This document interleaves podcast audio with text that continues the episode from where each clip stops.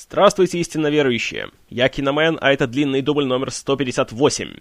Сегодня Джон Маклейн снова очень весело празднует Рождество. Теперь со снегом!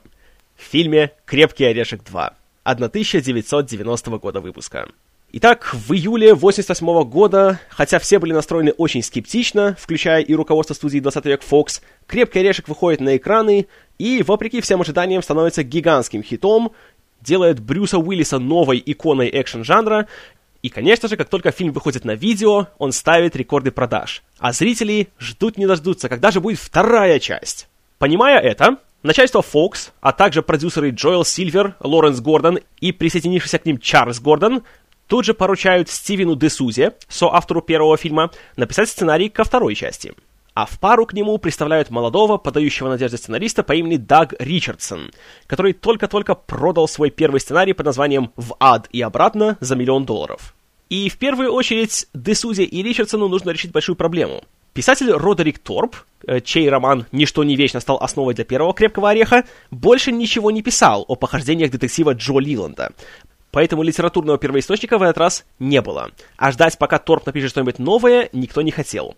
Поэтому было решено взять другую книгу под названием «58 минут» от другого автора криминальных романов Уолтера Уэйджера и адаптировать ее под необходимости сиквела «Крепкому орешку». Роман «58 минут» рассказывает о бывшем полицейском по имени Фрэнк Малоун, который находится в международном аэропорту имени Джона Кеннеди и ждет прилета своей дочери. Однако вдруг ни с того ни с сего группа адских террористов отключает все освещение посадочной полосы и требует у руководства аэропорта, чтобы те выполнили их требования – и на это у них есть 58 минут. Потому что именно настолько времени у самолета, в котором летит дочь Малоуна, хватает топлива.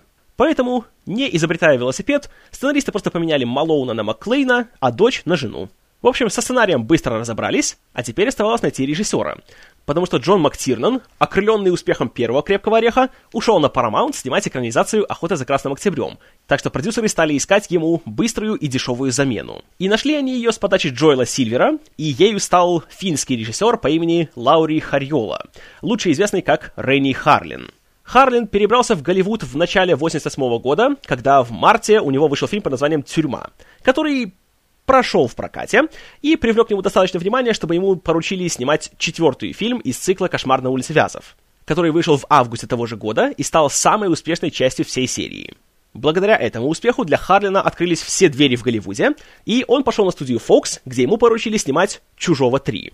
Но, как вы помните, у него возникли э, творческие разногласия с начальством студии, поэтому он выбыл из этого проекта. Но остался на Fox, и тут же его взял под свое крыло продюсер Джоэл Сильвер, который как раз тогда запускал проект под названием «Приключения Форда Ферлейна», который стал бы большим кинодебютом комедианта Эндрю Дайса Клея.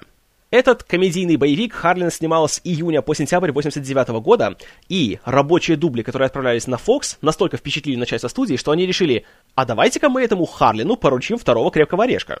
Сказано, сделано. Харлин согласился.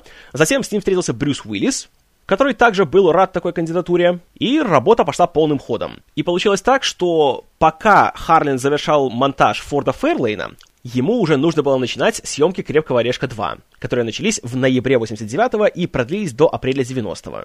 И, кстати, оба фильма вышли с интервалом в одну неделю, летом 90-го. Так как на подготовку времени практически не было, то чтобы более плавно перейти с одного фильма на другой, Харлин привлек практически всю свою съемочную группу с Форда Фейрлейна включая оператора-постановщика Оливера Вуда, того самого, который впоследствии снимет э, трилогию о Борне, художника-постановщика Джона Валоне и режиссера второй съемочной группы по имени Чарльз Печерни. Музыку, разумеется, снова писал Майкл Кеймен, а вот монтировать фильм, учитывая сжатые графики съемок, взяли двух человек. Стюарта Берда, который не нуждается в представлениях, и Роберта Ферретти, который много работал на телевидении, а также монтировал такие вещи, как «Тюряга» и «Танго и Кэш». Как и полагается любому сиквелу от Джоэла Сильвера, «Крепкий орешек 2» стал гораздо больше, гораздо масштабнее, гораздо амбициознее, чем первый фильм, и, соответственно, он стал гораздо дороже. Бюджет фильма был где-то в районе 70 миллионов долларов, что вместе со «Вспомнить все» делало его самым дорогим фильмом своего времени. Съемки подразумевали ряд сцен с участием самолетов, в том числе и взрывающихся, и ломающихся, и падающих, что, конечно, требовало еще и серьезной работы в плане спецэффектов, за которые в этот раз отвечал Майкл МакКеллистер из ILM, который в разных функциях работал над спецэффектами к Индиане Джонсу, Инопланетянину и Звездным войнам. И что касается спецэффектов, то «Крепкий орешек 2» стал одним из первых э, таких э, полноценных, полномасштабных экспериментов Голливуда в плане использования синего экрана и комбинирования живых актеров и рисунков или миниатюр. И, как правило, все сцены с самолетами, которые мы видим, это не самолеты в реальную величину, а миниатюрные макеты. А завершающий фильм — большой общий план на посадочной полосе, в котором есть э, и пожарные грузовики, и самолеты, и большое количество людей, и машины, и все остальное — это на самом деле комбинация элементов с настоящими людьми и, внимание, рисунка. Да-да, самолеты, которые вы видите в финальном этом большом грандиозном кадре, являются двухмерными. Но самолеты были наименьшей из проблем во время съемок. В первую очередь, ни одна авиакомпания и ни один авиадиспетчер не согласились сотрудничать с авторами фильма, поэтому все сцены, связанные с полетами и особенно с переговорами между авиадиспетчерами и пилотами, придумывались с нуля. Из-за чего, конечно, «Крепкий орех 2» среди э, профессиональных пилотов и авиадиспетчеров смотрится как комедия. Но еще сложнее был тот факт, что хотя фильм снимался в зиму, но вот как назло, зима 89-90 в Штатах выдалась на редкость бесснежной. И география съемок была очень обширной. Фильм снимался в разных точках Калифорнии, Колорадо, Мичигана и на пару дней даже в столице страны, в Вашингтоне. Но вот не задача. По сценарию все события фильма происходят как раз перед Рождеством, в очень снежную зиму, и происходит страшная метель, из-за которой все вокруг белое и ничего нельзя увидеть а снега просто не было. Были даже такие случаи, когда вроде приехали уже на место, посмотрели, отлично, снег лежит, мороз, все белое, все чистое, будем снимать завтра. Харлин идет в гостиницу, спит спокойно, а просыпается на следующий день и видит, что все растаяло. Внезапно пришла оттепель. А график съемок-то поджимает, премьера уже назначена, надо работать. И тут всем приходилось подключать фантазию. Сначала был найден новый источник снега — Канада — из которой буквально грузовиками привозили снег. Однако и это представляло сложность, потому что пока грузовики доезжали, то снег начинал таять, и когда они добирались на место, то вместо снега они получали просто большую глыбу льда, от которой, конечно, толку было никакого. Поэтому приходилось идти на всякие старые ухищрения вроде использования бумаги и, что особенно интересно, картофельной стружки – а так как съемки ночью на натуре были очень даже холодными, то чтобы актеры не замерзали, ставились большие вентиляторы для обогрева как их, так и съемочной группы, так и камер, потому что в них порой даже пленка замерзала и трескалась. И, когда снег падал, естественно, вся эта картофельная стружка попадала в вентилятор, она нагревалась, поэтому на съемочной площадке все время стоял характерный запах. Тем не менее, Харлин, что называется, справился с трудностями и подтвердил свою репутацию человека, который все делает в срок и укладывается в бюджет. И, кроме того, самому режиссеру вся тяжесть и масштабность проекта пришлась даже очень на пользу, потому что, услышав о том, какие у них большие декорации, как там все такое, знаете, гигантское, что все павильоны заняты, то на съемочную площадку, как на экскурсию, приезжали другие кинематографисты. И мечты Харлина о том, чтобы повидаться со Стивеном Спилбергом, сбылись, когда тот приехал и с восхищением рассматривал гигантские декорации фильма. Так что в конечном итоге никто не жаловался. Как никто и не жаловался, когда фильм вышел в прокат. На самый большой кино-уикенд года 4 июля 1990 И, как и полагается большому сиквелу, который все ждали, фильм стал хитом в прокате. Американский прокат принес «Крепкому орешку 2» 117 миллионов долларов, в то время как первый фильм собрал 83, а мировой прокат принес еще 120. И таким образом суммарные сборы второго фильма составили около 240 миллионов долларов. А вот что касается отзывов на фильм, то они в этот раз были чуть более смешанными. Хотя и критики, и зрители очень высоко оценили экшн-сцены фильма, э, в целом они жаловались на то, что он стал каким-то более жестоким, каким-то более насильственным, и вот того веселья, которое принес первый фильм, уже здесь не было. Хотя снова фильм происходит на Рождество, но как-то этого духа Рождества в фильме уже не было. И должен вам сказать, что да, это чувствуется. Но, конечно, это не единственная проблема фильма. Главная его проблема — это его сценарий, который в этот раз не такой легкий, не такой, эм, скажем так, э, убедительный, как в первом фильме. И его первая проблема, которая бросается в глаза, это то, что угроза, которая стоит перед героями, она недостаточно серьезная. Э, да, есть самолет, в котором летит Холли Маклейн, которую снова играет Бонни Беделия, и, как назло, с ней вместе летит журналист э, Дик Торнберг, который из первого фильма, которого снова играет Уильям Атертон. И да, террористы отключают все освещение, берут под контроль, понимаете ли, все э, диспетчерское оборудование, и самолет не может приземлиться, поэтому он просто летает и надеется, что ситуация урегулируется, пока у них не закончится топливо. Вот вопрос. Вашингтонский аэропорт Даллес, в котором происходит вся эта история, это же не единственный аэропорт на побережье. И почему бы просто не взять самолету и не отправиться в другой аэропорт? И там спокойно себя взять приземлиться? Нет? Конечно же нет, говорят нам сценаристы. И, хотя да, конечно, это все довольно так э, все очень напряженно сделано, и Харлин все-таки поддерживает все это напряжение, всю эту жесткость истории, да. Но, конечно, с логикой у фильма есть большие проблемы. Также проблемы со злодеями. В этот раз вместо обаятельного и ухоженного террориста Грубера, которого прекрасно сыграл Алан Рикман, Маклейну противостоит полковник Стюарт, которого играет прекрасный типажный актер Уильям Седлер, но Стюарт выглядит просто как большой мускулистый амбал, и у него нет того шарма, благодаря которому так притягивал к себе внимание Грубер. И Стюарт получается таким каким-то картонным. И я думаю, о многом говорит тот факт, что гораздо больше внимания привлекают к себе его подручные, которые появляются на пару минут, но среди которых есть такие люди, как э, Вонди Кертис Холл, Джон Лигвизамо, Марк Бун-младший и Роберт Патрик.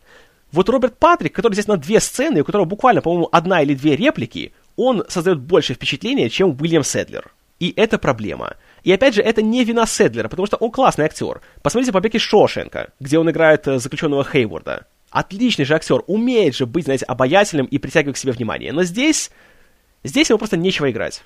Также злодейский план, который заключается в том, что им нужно, понимаете ли, захватить аэропорт и его обесточить, чтобы обеспечить приземление самолета, который везет заключенного генерала Эсперансу, которого играет Франко Неро, который известен по роли Джанго в одноименном вестерне. Также, вот, казалось бы, начинается политика, а политика это всегда неинтересно, знаете, в таком развлекательном фильме. И она сразу все начинает делать каким-то таким угрюмым, скучным и просто реально нерадостным. И я уверен, что если бы Джон Мактирнан снова делал фильм, он бы в первую очередь от этого избавился.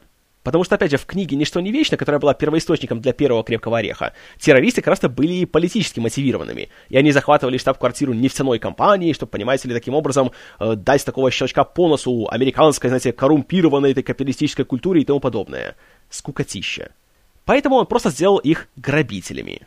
Здесь же получается, что Стюарт, понимаете ли, такой политически мотивированный человек, и он освобождает Эсперансу, потому что он, понимаете ли, против прогнившей западной империалистической культуры, и он считает, что этот человек, он, понимаете ли, борец за свободу и тому подобное.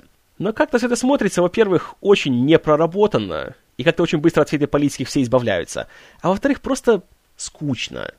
И сам Франко Неро, который играет Эсперансу, также, да, он, конечно, выглядит внушительно, все дела, но сам персонаж просто еще один вырезанный по шаблону злодей. Хотя, конечно, веселит тот факт, что э, Эсперанса родом из страны под названием Вальверде.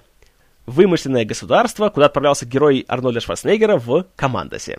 А вы говорите «Вселенная Марвел». Детский сад. Еще одна проблема сценария. Так это то, что как продолжение «Крепкого орешка» он не срабатывает. Здесь Маклейн уже не один. Он здесь уже не в таком, знаете, безвыходном положении – он даже с обувью, он одет, у него все время есть оружие, и он даже с кучей людей все время работает. И единственное препятствие для нее это то, что буквально все сотрудники органов правопорядка являются редкостными дебилами.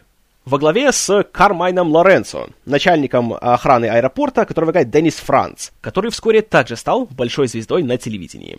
И весь конфликт в том, что Маклейн что-то подозревает, он, понимаете, там стреляет в террористов, а все считают, что он параноик и что он идиот и ничего не понимает, это настолько вымученно в этот раз смотрится, что просто ждешь, да идиоты вы, послушайте вы его, он же правду говорит. Но пока они начнут его слушать, проходит слишком много времени. Также не помогают и его новые помощники. Первый — это начальник э, всех коммуникаций аэропорта Лесли Барнс, который играет Арт Эванс, а второй, в гораздо меньшей степени, это уборщик Марвин, которого играет Том Бауэр. И если присмотреться, то Лесли и Марвин — это такие суррогатные Эл Пауэлл и Аргайл. Потому что, как и Пауэлл, Лесли черный, и он единственный сторонник Маклейна, который вечно его защищает и помогает ему всеми силами. И даже получается так, что Лесли делает всю черную работу за Маклейна, потому что Маклейн только бегает и стреляет и убивает. А Лесли исследует данные и даже находит ту самую церковь, в которой находятся террористы и куда потом совершается большой рейд. А Марвин, кроме того, что говорит всякие несмешные шутки в стиле «Эй, как на Иво Диме!», э, он еще и возит Маклейна. А в конце, как и Аргайл на лимузине, он на своем этом э, транспортере увозит супружескую пару Маклейнов обратно куда-то в аэропорт под звуки Let It Snow. И, во-первых, любая копия всегда хуже оригинала, а во-вторых, как назло, еще на целую одну сцену появляется Реджинальд Вилл Джонсон в роли того самого Элла Пауэлла. И смотришь на него и думаешь, «О, Пауэлл, почему тебя нету в остальных сценах?» Ну и еще одна вещь, которая не позволяет сказать, что второй фильм это хороший, знаете, фильм именно из цикла «Крепкий орешек», это сам Джон Маклейн. В этот раз видно, что сценарий писался уже с учетом реакции фанатов на первый фильм, поэтому все то, что было лишь частью первого фильма и лишь элементами общего персонажа, теперь они становятся его основой. Фанатам понравилось, как Маклейн, понимаете ли, все время смеялся и острил в рацию Хансу, значит, теперь Маклейн будет острить всем подряд – и на каждый случай у него есть какая-то крутая фраза. Всем понравилась фраза «Yippee-ki-yay, motherfucker», поэтому он опять ее говорит.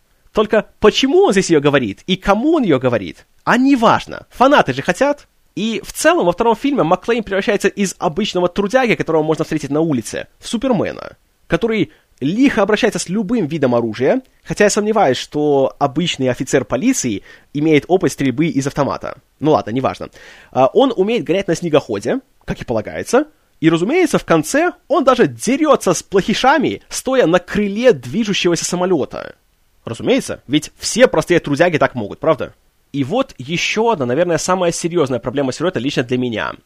Посреди фильма террористы, чтобы показать, что они, понимаете ли, серьезные дядьки, что они не шутят, они организовывают крушение пассажирского самолета, в котором погибают все, и весь экипаж, и пара сотен его пассажиров, среди которых есть как молодые люди, так и пожилые, так и дети. Сначала нам показывают и пилотов, среди которых также есть славный актер Кол Мини, и показывают пассажиров, и мы смотрим на них и понимаем, что, ах, да, это все нормальные люди, мы хотим, чтобы они выжили, и Макклейн изо всех сил старается, понимаете ли, сделать искусственное освещение для посадочной полосы, чтобы они нормально сели и чтобы все выжили. Но ничего не получается. Самолет разбивается в дребезги, и мы видим все кровавые подробности. И мы видим, как он разваливается на части, все горит и все взрывается. И вот, простите, я не знаю, может, просто я какой-то неправильный, но как-то для меня это уже не позволяет смотреть на фильм просто сказать, а, развлечение, веселье, да, радость, все круто, э, только убили 200 человек. Да. И после этого тот факт, что да, Маклейн, он супер крут, своей зажигалкой поджигает след бензина к злодейскому самолету и взрывает его, и таким образом это создает еще ту самую искусственную посадочную полосу, и садится самолет его жены, и да, он спас свою жену, молодец! Только погибло еще 200 человек знаете, как-то не получается мне радоваться и ликовать в этот момент. Я уж не говорю о том, что сам фильм, он как-то... Ну да, погибло пару сотен невинных людей. Ну, да и не важно, это же фильм, все же круто. И вот как-то так, знаете, такой перепад в настроении в этом плане для меня не сработал. И я смотрел, как-то думал, что... А чему радоваться? Люди-то погибли. Как же их родственники будут? Как раз на Рождество. Блин, что это такое? Это же ужасно, это невыносимо. А фильм хочет, чтобы я радовался. И, простите, не получается. В первом фильме это удалось. Этот вот баланс был соблюден. Мактирон это сделал. Харлин как-то слишком жестоко ко всему этому отнесся. И идея того, что самолет будет пассажирским, это была именно идея Ренни Харлина, потому что в сценарии он был грузовым. И на борту был только его один пилот. Но Харлин сказал, что нет, ребята, это трусливо, давайте покажем, что они серьезные дядьки и убьем кучу невинных пассажиров. И извините, для меня это все-таки был неправильный ход. Поэтому поставить его на один уровень с первым фильмом, конечно, я не могу. Но я все говорю что-то о плохом и о негативном. В фильме на самом деле хватает хороших вещей. В первую очередь, это то, что он идет 28 часа, но идет довольно быстро, очень динамичный, Харлин умеет поддерживать правильный ритм, и скучать не приходится нигде. И нет ни одной сцены, где думаешь, что «Ой, давайте побыстрее, давайте уже перейдем к стрельбе и погоням». Нет. Вот это, конечно, хорошо очень сделано, и тут, конечно, я снимаю шляпу перед создателями. И что еще хорошо, так это актеры. Несмотря на то, что роли у них очень такие карикатурные получаются и, конечно, клишированные, но они, видно, что получают удовольствие от своей работы. Уиллис все еще прекрасен. Хотя, конечно, можно придраться к этой самой сцене, когда он видит, как самолет разбился, и он пытается, знаете, там, выжать из себя слезу. Как-то не совсем хорошо получается, но в целом он хорош. И я уже говорил об остальных террористах, которые тоже чертовски харизматичные. И Бонни Беделия тоже в этот раз хороша, и приятно, что, как и в первом фильме, она не просто беспомощная жертва, а она еще и там на самолете предпринимает некоторые важные меры. И Уильям Атертон снова играет полного чмыря, и он это делать умеет, как никто другой, это все прекрасно. Ну и, конечно, самое важное это то, что Харлин, как мало кто другой в свое время, умеет снимать экшен. Классно сделано, жестко, динамично, быстро, зрелищно. Конечно, с кровью он немножко переборщил, я бы сказал. Можно было бы чуть поменьше все это сделать, потому что реально взрыв пакеты такие, знаете, большие, такие красные, яркие, а тем более, что все еще на снегу происходит, на белом фоне красный смотрится очень так как-то так вот ярко. И в целом убивают гораздо больше, гораздо как-то жестче, стреляют в каждого человека гораздо больше, попадают чаще. Ну, разумеется, Маклейн всех с одного выстрела убивает, в него никто не попадает, даже в упор. Это уже, знаете, это традиция. Но сделано классно.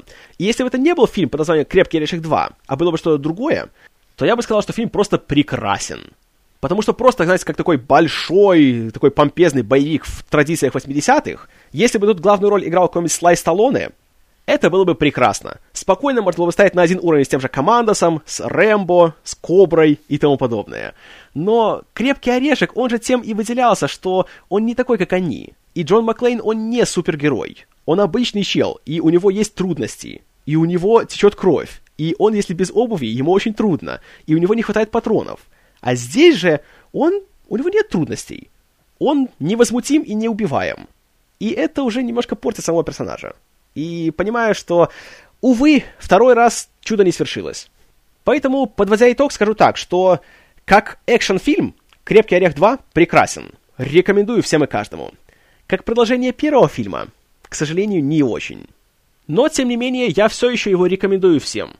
Фильм стоит посмотреть. Как хороший такой, знаете, экшен старой закалки, он смотрится прекрасно. Особенно на фоне того, что мы видим сегодня.